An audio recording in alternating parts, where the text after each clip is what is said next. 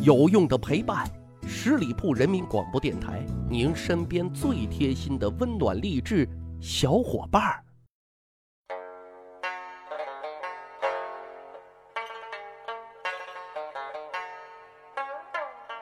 去吧历史，增长见识，密室趣谈，在下大汉。前一段时间啊，有一句流行语叫做“本来可以靠颜值，您却偏偏靠实力”，来形容啊，这个人不但颜值高，而且实力超群。扒一扒历史啊，古代也有这样的人，比如说兰陵王高长恭、孽面之王狄青，还有这个竹林七贤里的嵇康，他们啊，可个个都是颜值担当啊，但同时在自己的领域里也都是一个扛把子的啊。首先。咱们来讲讲兰陵王。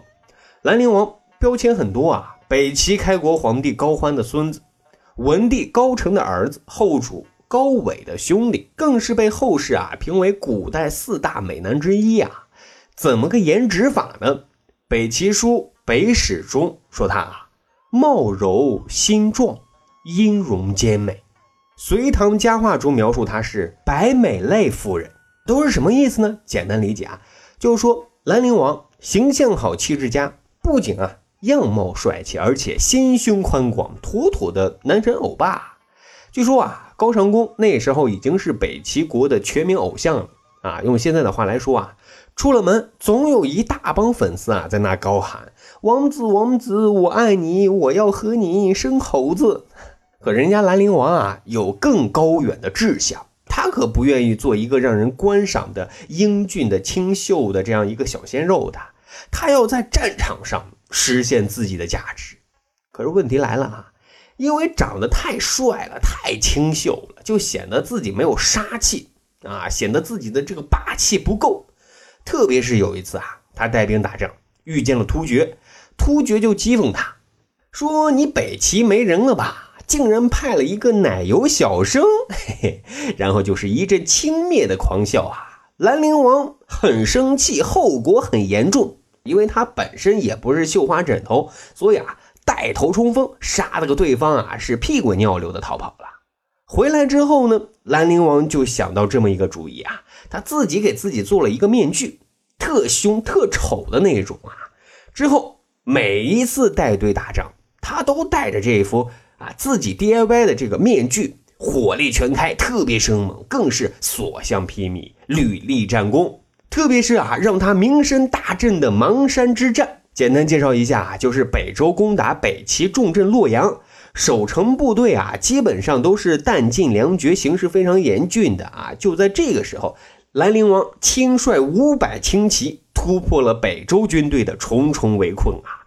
到达洛阳东边处的金庸城，解了城中之围之后呢，更是里应外合，一起呢将北周军队啊击败了。有意思的是啊，这场战役之后啊，有懂音律的这个小兄弟，为了歌颂兰陵王的勇猛，创作了《兰陵王入阵曲》。于是呢，兰陵王就成了大家心目中的完美英雄了。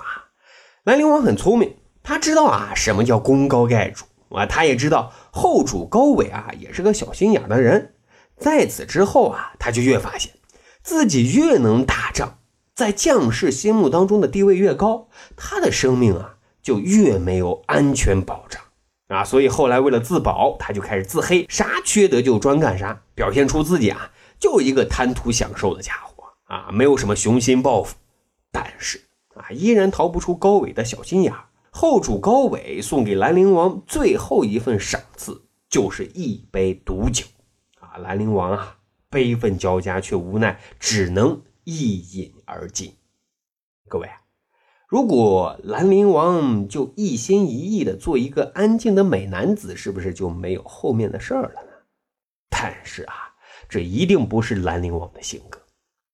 好，说完兰陵王之后，咱再说第二位男神狄青。狄青呢是北宋屈指可数的名将之一啊，同样也被评为古代四大美男之一啊。他的颜值有多高呢？宋史说：“青美出入，折据观之，至庸碌不得行。”这句话简单翻译过来就是说啊，狄青每一次上街所经过的街道一定会发生交通堵塞的。为啥？路边全是驻足的小姑娘啊，因为她啊早就成为万千京城少女心中的梦中情郎了，所以啊都想目睹这一位长相英俊的大将军的风采啊。还有一个小故事，说是宋哲宗啊要为自己的公主啊选择驸马，于是呢负责此事的官员啊就在文武百官当中遴选，可是挑来选去，宋哲宗呢都觉得不太合适。没有中意的人选，这就可难坏了底下的办事的人了！咋整呢？解铃还须系铃人。于是呢，就跑去问宋哲宗：“您这个老丈人心目当中啊，完美的贤婿啊，应该是一个什么样子的？”宋哲宗这边想了想，就说：“啊，你们呢，就照着狄勇的样子来找。”好，问题来了，狄勇又是谁呢？原来啊，狄勇就是狄青的长子。他呢就继承了老爹的这种优良的基因啊，也是一位大帅哥。以此啊，我们也可以反推啊，狄青的帅一定是那种妇孺皆知的帅。但是狄青也是一位不愿意靠颜值谋生的，他跟兰陵王有很多相似之处，比如也是一位猛人，特别能打胜仗，特别能打硬仗的名将，而且也还戴面具啊。但是啊。他之所以戴面具，除了展示自己的勇猛之外，还有一个难言之隐啊，就是当年啊，狄青他哥跟别人去打架，结果呢，直接把人给打死了。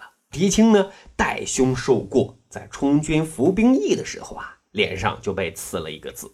这里啊，普及一个小小的知识点，在宋朝只有两种人的脸上有刻字啊，一个是你要吃皇粮当最底层的士兵，来，先给脸上刻一个字啊。另一个呢，就是犯了法的这种囚犯，《水浒传》里的梁山好汉们啊，就是这样子的。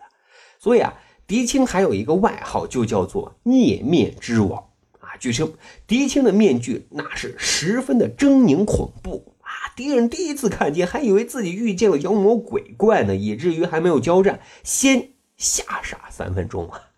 可以说，战场上啊，狄青从来都是身先士卒、屡立战功的，但是。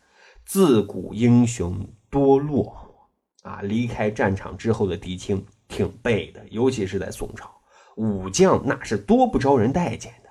欧阳修等人还一个劲儿的呢参他，哈，说他有谋逆之心。那狄青是跳进黄河也说不清楚的，最终抑郁而终啊。